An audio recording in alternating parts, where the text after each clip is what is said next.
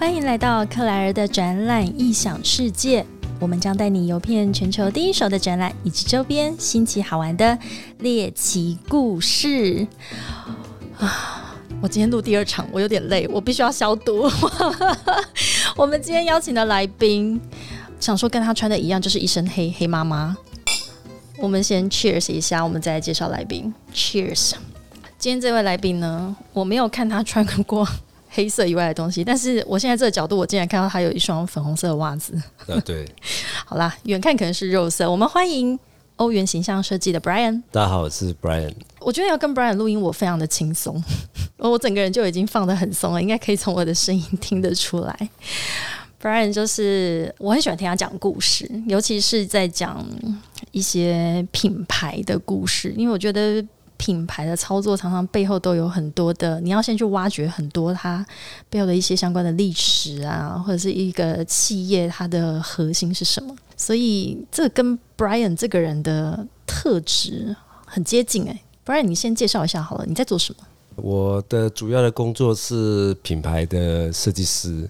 最多的时间就是帮很多企业做化妆的工作。化妆就不能素颜？呃，就是一个女生，可能她的本质很好，但是她可能不太会打扮，但是经过这个美妆之后，她突然变得非常的迷人，出现在一个晚宴中。哎，你看嘛，这就是我说我很喜欢听你讲故事，这又是我第听你讲另外一种讲品牌的说法，你根本一语惊醒梦中人呢，就是。如果我今天素颜的话，我就是一个传产对代工厂是。然后，但是我如果你帮我选了一身对的装扮，然后画了一个属于适合我的妆的话，我就会焕然一新。对啊，就像我为什么都要穿黑色衣服？因为黑色衣服其实你不用想太多，但是大家都知道穿黑色衣服的人来，那他就是 Brian。所以很多的公司呢，他可以利用他的优势，就是说。它的所有东西都可以是黄色的，所以从老板本身穿黄色的衣服啊，从机器都是黄色啦，包含 sales 的领带都是黄色的啊，皮鞋是黄色或是袜子，所以啊，人家对这个公司的特质的文化，它就会非常鲜明。比如说，啊，富芬达就是洋红色，Uber 就是黑色跟绿色，所以，所以品牌它适合做一些色彩计划到它的本子里面。这很重要哎！你刚刚讲到 Food Panda 跟 Uber Eats，这好像是我们现在在疫情的时候，因为现在路上的人都很少，可是你看到最多的就是很多的熊猫跟 Uber Eats 在路上跑，而且你一眼就可以看出它，而且他们就是要现在还要求要穿制服。对，没错。那为什么会有这个大家看到的画面？是说，其实一般的人。他习惯用记忆的方式来做他的行为模式嘛？嗯，所以为什么红绿灯要叫红绿灯不能改？是因为红灯要停止，绿灯要往前。所以很多的色彩在地球本身里面，它就有本身的含义。比如说，讲到石头，大家都会觉得石头应该就是灰色，对不对？嗯。但是最贵的石头有可能是钻石，它是透彻是没有颜色的。啊，接下来是稀有矿物是黄金，所以每个人对金色为什么有喜好？因为它是特殊特有的颜色，所以代表什么？它非常稀有，非常尊贵。那在企业的运用文化里面，就跟人一样啊。其实你找一个厉害的化妆师啊，你公司看起来比别人厉害。你这个开场害我接下来不知道怎么 讲下去。那今天克莱尔的展览影响世界，我们要谈的还是要有一个展为出发，但是其实要先拉到一个议题是。自从三级过后，你有没有觉得我们的生活第一次终于体会到，说原来去年一整年国外过的是这种生不如死的日子？对，就是白天跟晚上都可以穿同一套衣服，睡觉的时候也穿同一套衣服，所以生活变得从很精彩变得很简单。当然，这个简单的环境里面复杂在外面，因为很多的外送员其实很辛苦的到处在奔放，所以就是外面很安静，外外但是另外一边很热闹的在。改变未来的一个生活模式。所以，我们讲到外送啊，我觉得没有想到一个疫情，它其实也很大的翻转了我们的民以食为天嘛，哈，我们就讲吃好了。你刚刚讲到，你整天从早上到晚上，你可以穿同一套衣服，因为你不用出门。好，那你不用出门的话，代表说你的吃要怎么解决？所以，我想现在应该没有人没有使用过任何的外送，就是叫吃的平台吧。我们刚讲就是说整天穿一套衣服，但是有几个时机。基本上还是要换衣服啦。第一个就是要试训的时候，第二个就是去楼下拿外送的时候，就是衣服还是要换一下。但是可能可能时间占以前的比例可能是非常非常的少。我觉得这真的很好玩。这就像我之前说的，如果今天出门，现在因为戴口罩也一样，戴口罩它也影响到女生呢。她其实不用化全妆，只要化半妆就好。画口罩以上露出来的地方就可以，就画眼神就好。对，就就只有画眼睛。那个口红，我觉得最近销售应该非常差。对，但是以口罩来讲，像我本身用的口罩也是黑色的，因为就是极致黑嘛，所以。品牌在疫情，它还是可以通过包装来显示它个人的品味。这个很强，总是有办法拉回来。好，所以我们今天的这个来聊天的这个话题啊，我们就是要从吃这件事情来切入。所以我们今天要谈的这个展览呢，也是跟吃相关哦。那我们刚刚在从，无论你平常是比较习惯用 Foodpanda 还是用 Uber Eats。我们去想一下哦，疫情前的时候，在这种外送平台上面能够找到的餐厅，其实好像都比较是以路边摊或者是小餐厅。后续有一些相关的这种连锁餐饮店会加入，但是疫情之后啊，我发现这个选择性多好多好多，有一些甚至是星级的餐厅，或者是米其林，或者是星级的饭店，诶，他们现在也开始做一些外送或者是便当的服务。诶，呃，以我这。这两个月的观察，就是说，其实有一部分的那个餐厅是在疫情前他就已经加入了富喷达这个行列，是因为有些人看到这个外送的平台，它除了外送之外，它还有个另外目的是，它可以因为这样而曝光。嗯，所以有一家店，它可能刚开的，附近生意很好，但是可能离开这个区域的人，他不知道有这个品牌，所以很多人加入富喷达的一个原因，是因为它可以透过这平台去达到广告的效果。那在疫情后呢？因为政府的一些政策的关系，所以你的餐厅变成不能内用，所以有一部分人又加入了富平达。那等于是富平大变成是一个呃餐饮业里面一个很重要的一个平台。对。那我们也发现，除了这些比较特色餐饮业之外，另外就是我们所谓的星级饭店。那星级饭店它有一些是会透过富平大，但是有一些啊。它面对 VIP 的客人啊，他是驾着饭店的专有的轿车送到贵宾的楼下，让你有 VIP 的感受。然后还有两个饭店专门的服务人员招待这个客人下来取餐，这样子。哎，所以一切就是有关，就是让你体验你怎么拿到你的食物，然后最后送进你的口中的时候，其实这一整套是在做一个体验的服务。对。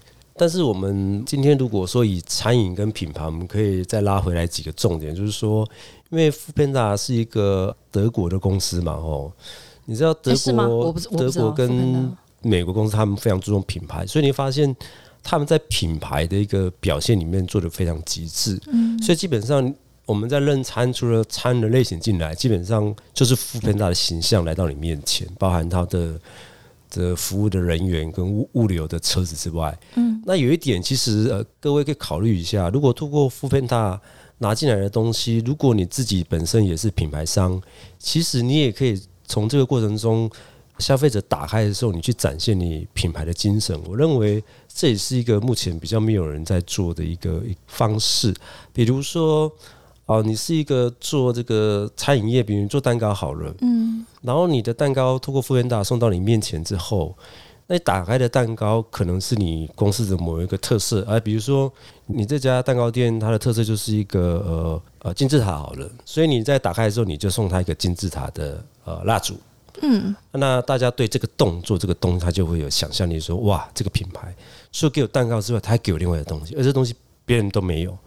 所以，呃，透过外送平台这个外送的经验，其实你的实体店的除了营运的成本，如果是虚拟店，其实你的成本降低很多。事实上，你可以在让消费者的感受的过程中，得到更多的细节跟附着力。诶，那你觉得会不会因为疫情过后，反正因为也不能够实体在店面里面内用嘛，会不会有一些？呃，这种餐饮，他干脆就选择未来不去做实体店面，因为他透过这样子的 deliver，就是送货的一个过程，他就可以得到相对跟以往可能相对等的一个商业效益啦。呃，我大概在这几个月有遇到一些新的客户啊，那他们的需求哦也跟以前都不一样。他的需求是说，呃，我觉得我这几个月我想要在网络上具有一定的声量，而且我想要透过网络来做餐饮事业。那我也蛮好奇，因为以前大部分来找我们的餐饮业都是以实体店为主。那当然，我们在七八年前有一个网络的蛋糕店，其实他在很早期做虚拟蛋糕，但这个我们可以等下来讲。嗯，那我讲的是说近况啦，就是说。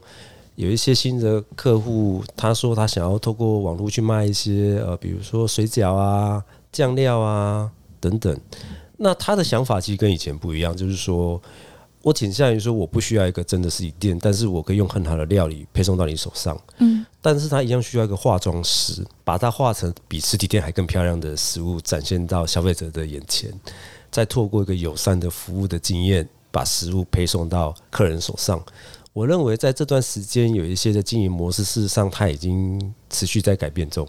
哎，你可以再讲具体一点吗？假设说，好，我今天就是不然，我想要卖猪肉韭菜水饺。我就只卖这个水饺，是。所以你所谓的帮他化妆，然后我也没有实体店面，我也不能让人家体验，我到底要怎么卖它？好，有关猪肉水饺这件事情，韭菜，我喜欢韭菜，所以大家应该是想象就是啊，八方云集啊，或是妈妈去手工啊，或是山东大馒头里面有配水饺。嗯，我以水饺这件事情，我们可以被拆开三件事：一个叫饺子皮，一个叫内馅，一个叫菜跟肉。嗯，那你怎么去诠释一个品牌，让大家对这个品牌留下印象？很简单，你告诉别人你的猪是怎么养的，嗯，然后猪平常吃什么？它听音乐吗？还是它运动吗？还是它喜欢踢足球？接下来呢，你告诉别人这个菜从哪里来，是种在哪里，而且你怎么种它？你一天用什么浇花给它？它晒几天的阳光之后呢？你告诉别人你的饺子皮怎么来？当我解释这几件事情的时候，你就觉得哦，这个品牌看起来很厉害。原因是因为你做了别人平常不愿意做的事情。什么叫不愿意做的事情？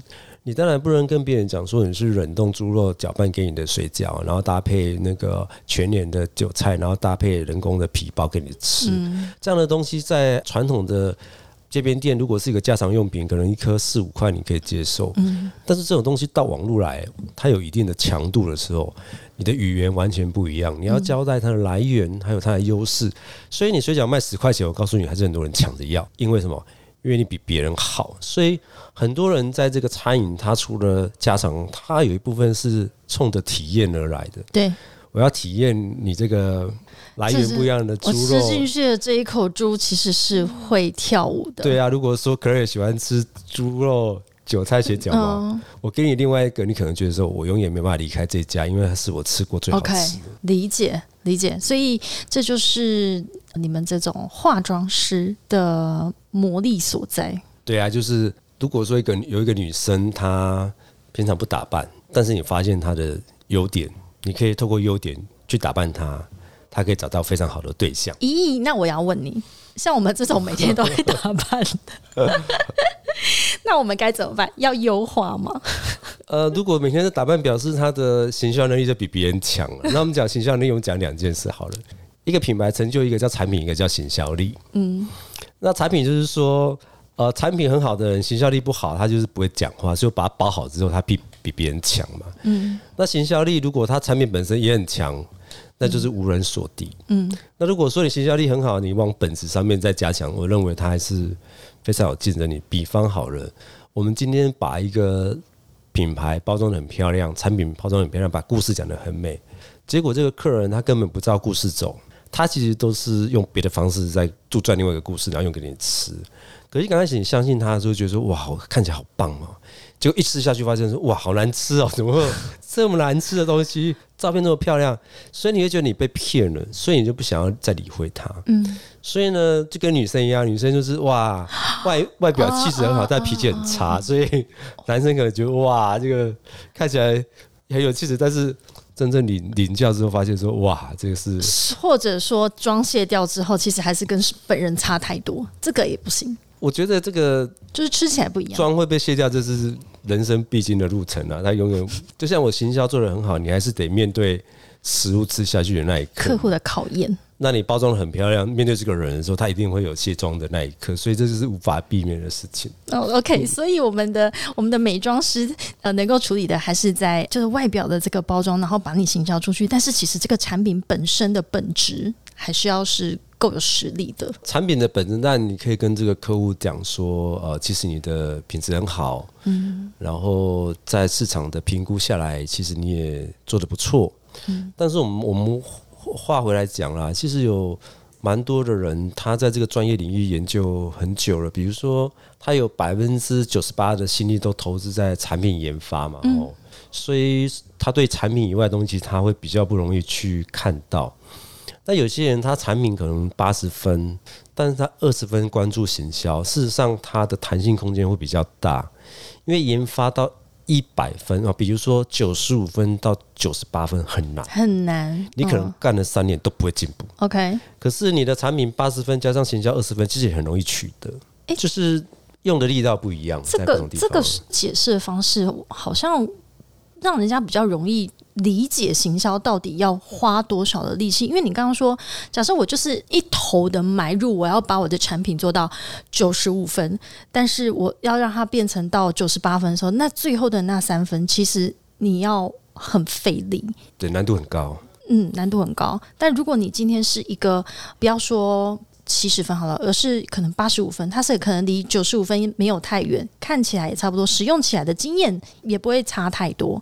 但是它的那个包装一加值上去之后，其实它就会惊为天人，惊为天人。就是一个女生啊，她想要得到这个大家关注，但是她都一直很很用力的运动，把肌肉练得很结实，然后身体练得很好。但她都不化妆，所以他就是练身体练得很好，但是他就是不化妆。所以很多男生他其实比较喜欢看化妆后的女生，所以就是那个交叉点没有磨合，所以就机会变少了。跟你想象其实是不一样。我觉得你，我觉得你有喝还是有差，讲的内容切入点不太一样。因为今天 Brian 他一开始还跟我说他喝可口可乐，我说你怎么可以这样对我？所以之后我们还是决定体内消毒一下。好啊，所以我待会想要听一下 Brian 你讲说之前那什么虚拟蛋糕是能吃的吗？虚拟蛋糕是能吃的蛋糕，还是一个虚拟蛋糕店？虚拟就是比较虚幻的世界。我们讲虚拟就是说你把它跟现实脱离嘛，所以跟现实脱离的环境就会有比较意想不到的空间。诶，那现在这个虚拟蛋糕店，它就是电商？啊，像是没有实店，然后你必须透过网络的订购，所以你看不到、闻到也摸不到。嗯嗯，哎，这个你你刚刚在讲蛋糕店的部分啊，因为你还有要去取货，像我就会很担心，说我买一个蛋糕，然后他送到家里面，因为我有一两次的经验，就是蛋糕到家里之后，它就变一坨泥。所以这我觉得蛋糕它光是在运送上面，它就有一些门槛在。好，所以这个体验的部分就变得在食品上面，我觉得就变得真的好重要。无论它是冷食、热食、摆盘，因为它还有视觉上面的一个因素。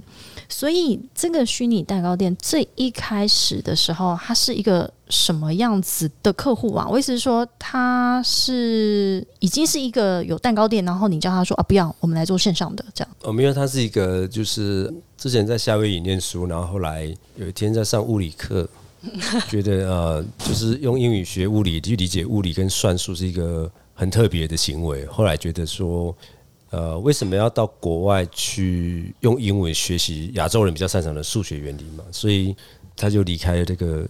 那个夏威夷的学习，然后回到台湾。那这个品牌叫贝克街，这个创办人其实他自己本身也非常有想法。贝克街，对，Baker Street。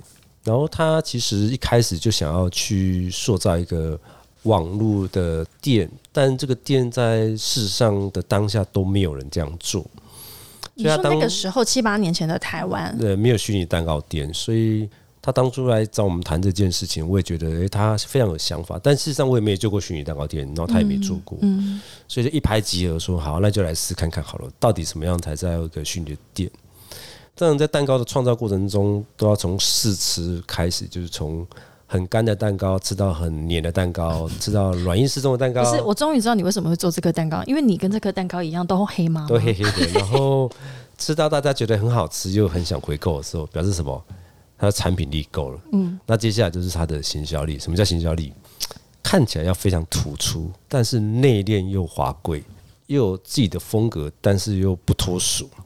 你等等一下，等一下，等一下，你刚刚一次其实讲了很多的形容词，我觉得要每一个形容词都要个别达到就已经有难度了，你还一次讲了好几个要同时达到。我先拿到前面，所以你们那时候在前面要先把他的实力先确认一下，所以你们那时候在前期是试吃很多蛋糕的，例如说口感啊、甜度啊，然后它的比例啊，这个部分你也有参与到。我们这样讲了，如果你是一个已经得到米其林的师傅做的蛋糕，嗯，基本上你产品已经经过市场或是一个专业的认证跟评鉴，所以你产品力本身是非常强的，嗯。但是这样的蛋糕师傅，他可能在行销力反而他可能不会想要花很多时间，因为他觉得我的蛋糕是非常厉害的。是。那以这个创办人来讲，我认为他不是一个已经得到六星啊或五星认证的一个蛋糕师傅，他其实是对蛋糕有兴趣，有爱。对，然后我们过程中也一直创作蛋糕，发现其实，诶，我们不是也有不是创造创造蛋糕的料，也做不出那么漂亮的蛋糕，但是我们想要做很好的蛋糕，最后决定用好的原料提供给消费者，而不是在花俏的蛋糕本身。那其实你知道，蛋糕哦，很多人是用不好的原料做很花俏的造型给你吃，因为它要看起来漂亮，可是这些东西吃下来对身体其实是不好的。华而不实啦，就是说它看起来非常的华丽，但是它的原料不一定是真材实料。对，那反过来你可以思考一下，当别人用这样的东西去做它的时候，你还要用这种方式去做它吗？除非你比他强，不然你可以反过来讲好了啦。你可以是一个非常有气质的女生。但是你可以穿一个非常有质量的衣服，然后你的谈吐也不错，嗯，然后你也客客气气的。事实上，还是会有很多人想要靠近你。你不一定要穿的每次的形容到最后就是回到我不一定要穿着短裙，然后穿着高跟鞋，然后戴着金项链，然后喷的很香香水，告诉你说我是最香。就是这样的人可能太多，所以有时候比较低调奢华的人，哎，看起来不讲话，其实他还蛮内敛的。哎，所以被你这样一讲，他的蛋糕我他就都长一个样，哎。这就是一个样子而已，所以没有那些一个火山样，对，没有很漂亮的外表，但是会让人家想要试第一口，会想要尝试。它看起来非常有质感，非常内敛，黑麻麻的，嗯，非常有品味。那所以我们现在讲的它的本体之外，你现在开始要怎么帮它化妆？呃，就是我们试吃完这个蛋糕之后，发现说，哇，这蛋糕终于可以得到大家的一个认同之后，接下来的重点来了，我们怎么把这个好吃？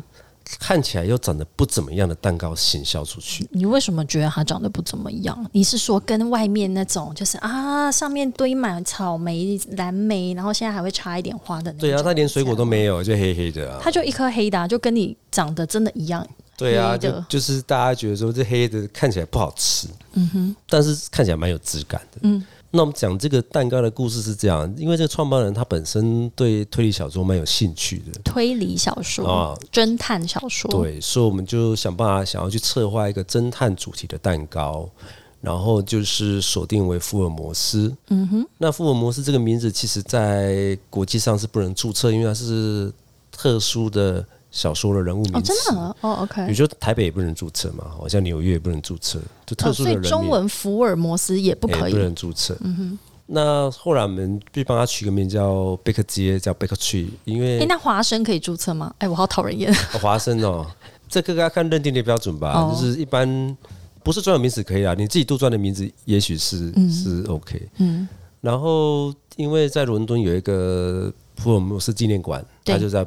在 Baker Street 上，所以我们就觉得用一条街来命名应该蛮特别的。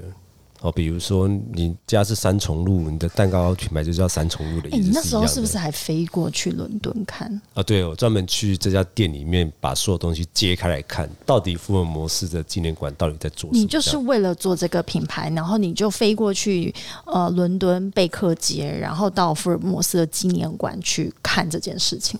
对啊，我觉得做品牌一个。你可以深入浅出的地方了。嗯，深入就是说，你可以非常透彻去研究一个故事，跟着客户一起。那的好处就是说，客户说你帮我设计个包装，如果你把它做个包装，他也觉得，哎，做包装大家都会。嗯。可是你跟他讲说，我告诉你哦，我去伦敦帮你看一下福尔摩斯在干嘛的时候，他会觉得很惊讶。天哪，我都还没去你就去了。所以我觉得有时候工作是你自己的意愿。造成的一个影响力，所以为什么这个客户跟我的关系会也不错，是因为我们彼此的付出是非常的价值。你今天可以专心在做你蛋糕的工作跟创作，我可以帮你去 service 你目前没办法做的工作，嗯，而且我会用你好几倍的力气帮你做这件事情。哎，所以那个信任感，其实在那个当下就会很深的连接。哦，当然啊，因为因为我们当初帮他规划的时候，他跟我讲说，他把他毕生的积蓄都给我了。你应该压力很大，就是他就说啊，我我把我人生的第一桶金都压在你这里。对，所以只许成功不能失败。你还说哦好，那我先帮你飞去伦敦看一下这样子。好，我们开始做了。好，好了，那所以这一颗黑妈妈蛋糕，但是我说真的，好，我现在看到了 Baker Street，而且其实你在这个贝克街的英文上面也是做了一点变形啊，它应该是 Baker Street，然后你把它的你们命名叫它叫贝克街，然后英文也叫做 Baker Street，做了一点小变形啊。我看那个 logo 是一个。金色的，看起来是一个叼着烟斗的福尔摩斯，好，或者是叼着烟斗的侦探。对，没错。好，那你这样子的一个，好啦，化完妆了，怎么被看到？logo 出来才是刚开始而已。对，它的那个就是品牌的介绍，它其实就是一份报纸，因为侦探都躲在路边看报纸，都会挖两个洞。对，然后用的放大镜假装在看字，嗯，所以它的名片其实就是一个放大镜。哦，然后它的产品就是介绍它的 ingredient，就是它的原料介绍，你把它做成像一份报纸一样。对，就是侦探看报纸。然后其实应该是说，我们把这个侦探的故事非常彻底的运用在它的周边，跟所有你看得到事物。它那个包装盒上面有那个白色跟黑色的字，很像密码叠来叠去的那个画面呢。嗯，其实啊，它黑色讲的是一件事，白色的单字你把它拼在一起后。他在告诉你，我在求救，你可以来救我吗？所以他已经把这个侦探的符号运用在在整个包装的设计里面。哎，所以你们是真的有去找这种密码？没错。它是什么摩斯密码吗？还是说是一种那种盲人摸的那种点？只要一般人看不懂的都叫密码。我懂了，你自己创造的就是密码，只有你看得懂。信用卡的密码才知道，只有你看得懂的也叫密码。好。了解，做品牌好像也就是这样子，对，不是嘛？那你我们刚刚讲的这，它都还是包装。我讲的是说，那怎么被注意到？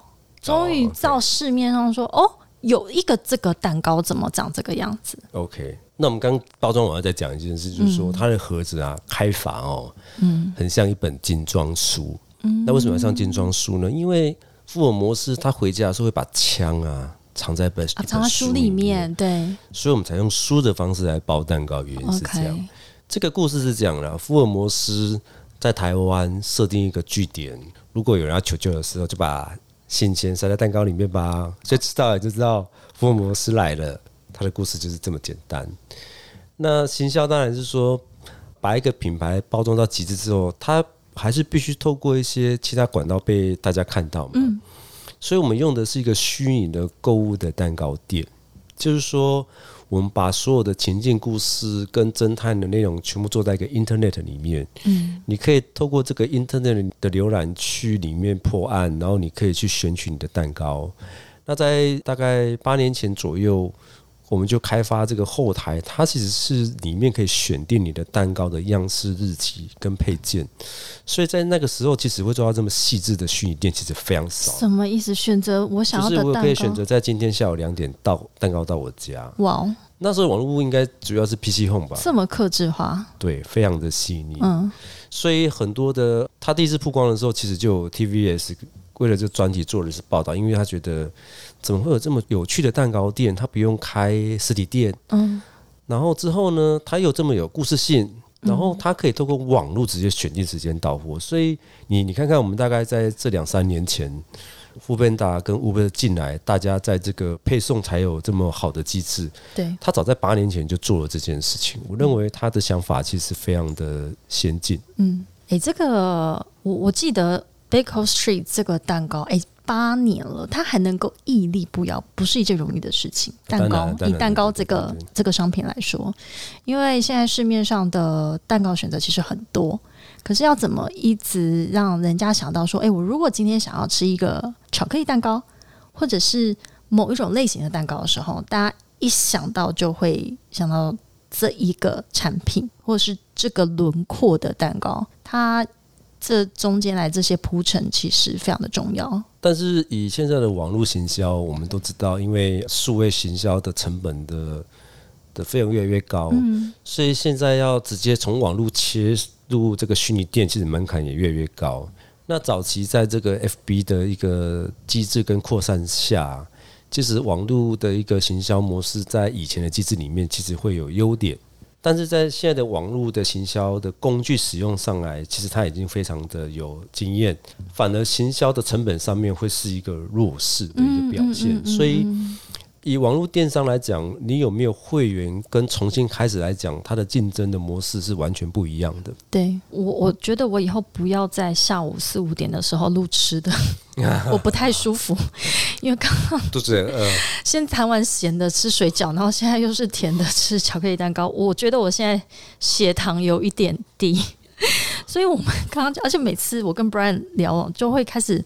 越聊越远，然后就离题。就是我们还是要拉回再讲展览这件事。但是以 Baker Street 来说，它原本设定的通路哈，或者是它的销售这个方式，它本来就很明确了。所以它其实好像也没有去什么跟参加什么相关的展览的经验哈。以展览来讲，其实以国际展览的角度来讲，它可能会偏向于说品牌商或是原料或是食品加工的采购嘛，哈。那以品牌商来讲，他可能需要的是去参加像连锁品牌这一类，因为它已经是品牌化。嗯，他并不是说要把原料再次卖做授权。对他的他的应该是说他的专业不在原料的生产跟研发，而是在整个品牌的营造。跟行销这样，但他在前期就是像你讲的，他其实就决定把他的重心摆在做一颗好吃的，然后好的原料的蛋糕，所以终于硬要拉回来。我讲，我们在台湾其实有一个非常诶，他历史好悠久，这一次才去找这个资讯。他其实也在台湾已经办三十届了，也是台北国际食品展，然后它是一个 B to B 的展览，所以其实说不定呃。不论是像蛋糕啊，或者是很多在台湾做餐饮业的。这些厂商们，他可能都会在这个展里面去做采购的动作。那这个展呢，虽然它叫做食品展，但是因为食品它的那个范围真的是越来越广哦。例如说，食品的话就会牵涉到有食品的加工，或者是呃相关的设备等等哦。所以它这里面这个食品的系列展还包括了像包装啊，或者是像最近像清真这样子的一个食品也被重视。所以，怎么样子的食物才能够算是清真认证过的食物？所以有一个清真产品的这个食品展，也在这个食品的食品展的系列里面。不然，你有自己有去过这个展览吗？呃，我几乎每年都会去逛。为什么？是因为因为有东西可以吃啊。对啊，应该说有东西可以吃，有东西可以看，然后又有很多品牌可以逛。然后基本上它是一个非常国际化的展览，所以你可以看到很多不同的买家。当然，里面也有很多我们。我们服务过的一些熟悉的客户，所以基本上除了看一看，我都会去陪他们聊天，问他们说近况怎么样啊？嗯嗯。那有人就会讲说啊，最近阿根廷的订单还不错啊，所以这次出货出的蛮多的啊。或是有些人在做一个品牌，他又延伸去酱料啊，跟每个品牌合作啊。我觉得这个展哦，它除了主题之外，它其实有蛮多的内容跟一个。行销的主题，大家是我觉得有时间应该蛮值得去逛，蛮值得去逛的。这个食品展啊，它给各位参考一下。虽然是二零二零年的数据，那食品展每年是在台北的南港展览馆，大大约是在六月份的时候。那去年二零二零，当然很多的展期都去做了变更。那去年是在十二月份的时候举办的。那当然，食品展我们第一个想到就是，但我记得每次进去食品展就有很多食物的味道。那我最喜欢去逛的就是各个国家的那种馆店，日本馆啊、韩国馆啊、美国馆就会有牛肉啊，现场在那边做试吃，也有红酒可以喝。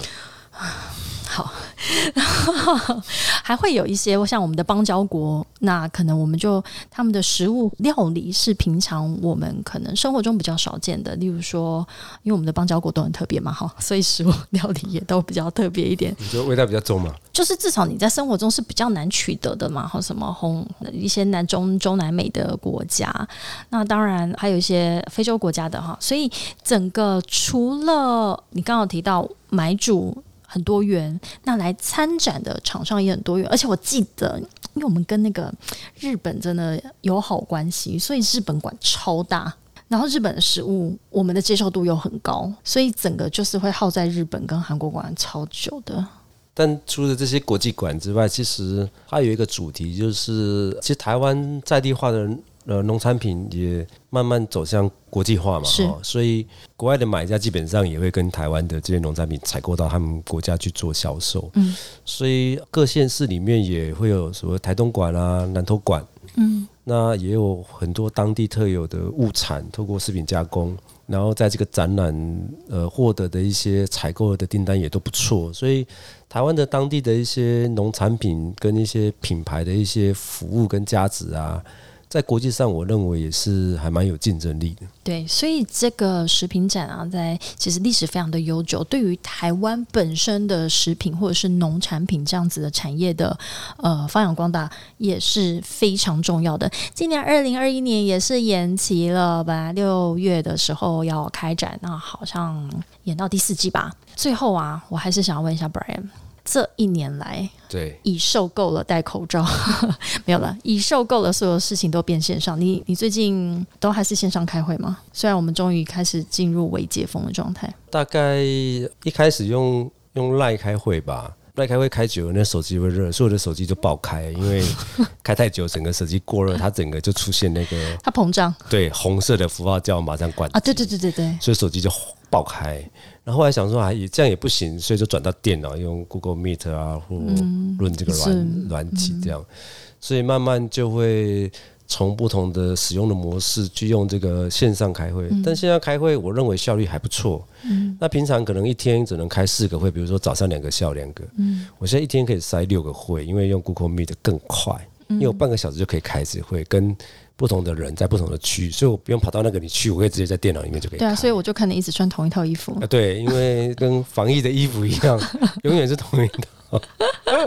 因为就是客户就是永远在 panel 上面看到你戴口罩的样子。但是你刚刚又说了，你觉得食品展每年都要去？好了，那拉到展览的话，你觉得线上展可以吗？我认为线上展是一个，就像我们有一个虚拟店一样嘛，哈。嗯。那我们在讲个问题是说。呃，有虚拟店你就不需要实体店吗？其实是不可能的嘛，哈，就是说，当我今天想要虚拟的时候，它可以给我一些便利跟没有时间的限制。嗯，那当我想要餐厅可以面对人去聊天的时候，我需要实体，所以我认为这个虚实的共存其实是必然的模式。那虚拟是这样的，我十二点可以叫餐来吃，对不对？只要他还还有在做，但是一般的餐餐餐厅它有服务员的关系，它可能。十点就要下班嗯，那你十二点要吃到东西，你透过虚拟的世界可以找到食物。那展览也是这样啦。如果说你在不同的国家，你没有空去，我有一个线上展览，我可以透过 Internet 去看到我想看的东西，它也是一个便利又可以整合服务的条件。我认为在未来里面，这两个服务的模式都会并存，而且会发展的更好。现在食品展里面可以试吃，线上展不行。对啊，但是如果说你可以，应该是讲啦，如果说你来看我的线上展。我就送你一包寄到你家试试包，那你要不要来看？要啊，因为我都只要看完后才吃嘛。那市面上当然是现场吃，是及时取得。那如果在网络上说，我开放五个人上来看看我都给你一包，我觉得也会很多人想去看，因为什么？等一下再吃就好了。哦，你讲了一副好像线上展可以解决任何事情，然后那以后实体展，我问你，CES 你要不要去？我们再讲两回事，就是说，如果今天啊，我想要去。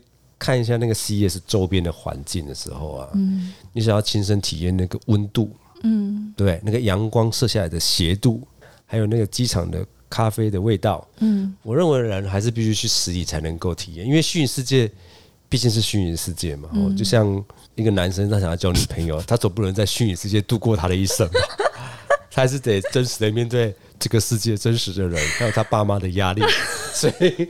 我认为实体是不可。我觉得我好像在做一堂心理咨商。我们以男生跟女生的角度来谈这件事，谈品牌其实是。而且我们刚刚开录之前，其实我在跟 Brian 聊，就是说再 r 一下访纲，然后聊说，嗯，线上可以解决很多问题啊！你可以每天就是就穿着同一套，然后你要吃什么都带到家里，你就不需要花一个小时的时间打扮，然后还要到餐厅里面坐两个小时，然后又回来，然后你要卸妆什么什么。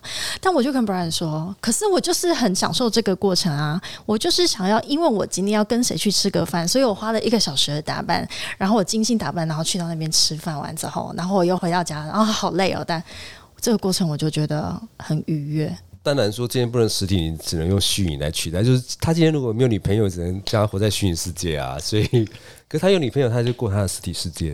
嗯嗯嗯嗯。所以大家其实还是比较喜欢实体世界，是不是？虚拟只是便利而已啊，不，它不是体验的最终价值。不要再未解封了，赶快大解封，大家才能大解放。对啊，今天有预约五百多万的人要打疫苗，赶快去打疫苗，各位疫苗打。从来没有发现一个平台可以预约五百多万的。一天哦，疫苗打一打，饮料喝起来，我们体内体外赶快那个消毒哦。我刚刚跟上一场来宾说，我们希望我们下一次见面是 SES。对呀，对，就是我们赶快。对，赶快飞出去！我之前跟 Brian 也去过，也是有一次去 Vegas 的经验。夜店展。对，那一次也是你，也是一个你操作品牌的从头到尾的一个心路历程。我们下次再请你来聊一下。可以啊，甚至可以聊。你的故事实在是故事实在是太多，每一次每一集都只能讲一个故事而已。哎，我们今天谢谢 Brian 来，在这个台湾微解封的这一天，我们也小小的那微解放一下。谢谢 Brian，谢谢各位。呃，谢谢我们的听众收听今天的克莱尔的展览影响世界，请大家在 Apple Podcast、Spotify、KKBox、Google Podcast 以及 Sound On 订阅、分享，按上我们的小铃铛，请给我们五颗星的评价。我们下次见喽，拜拜。谢谢克莱，拜。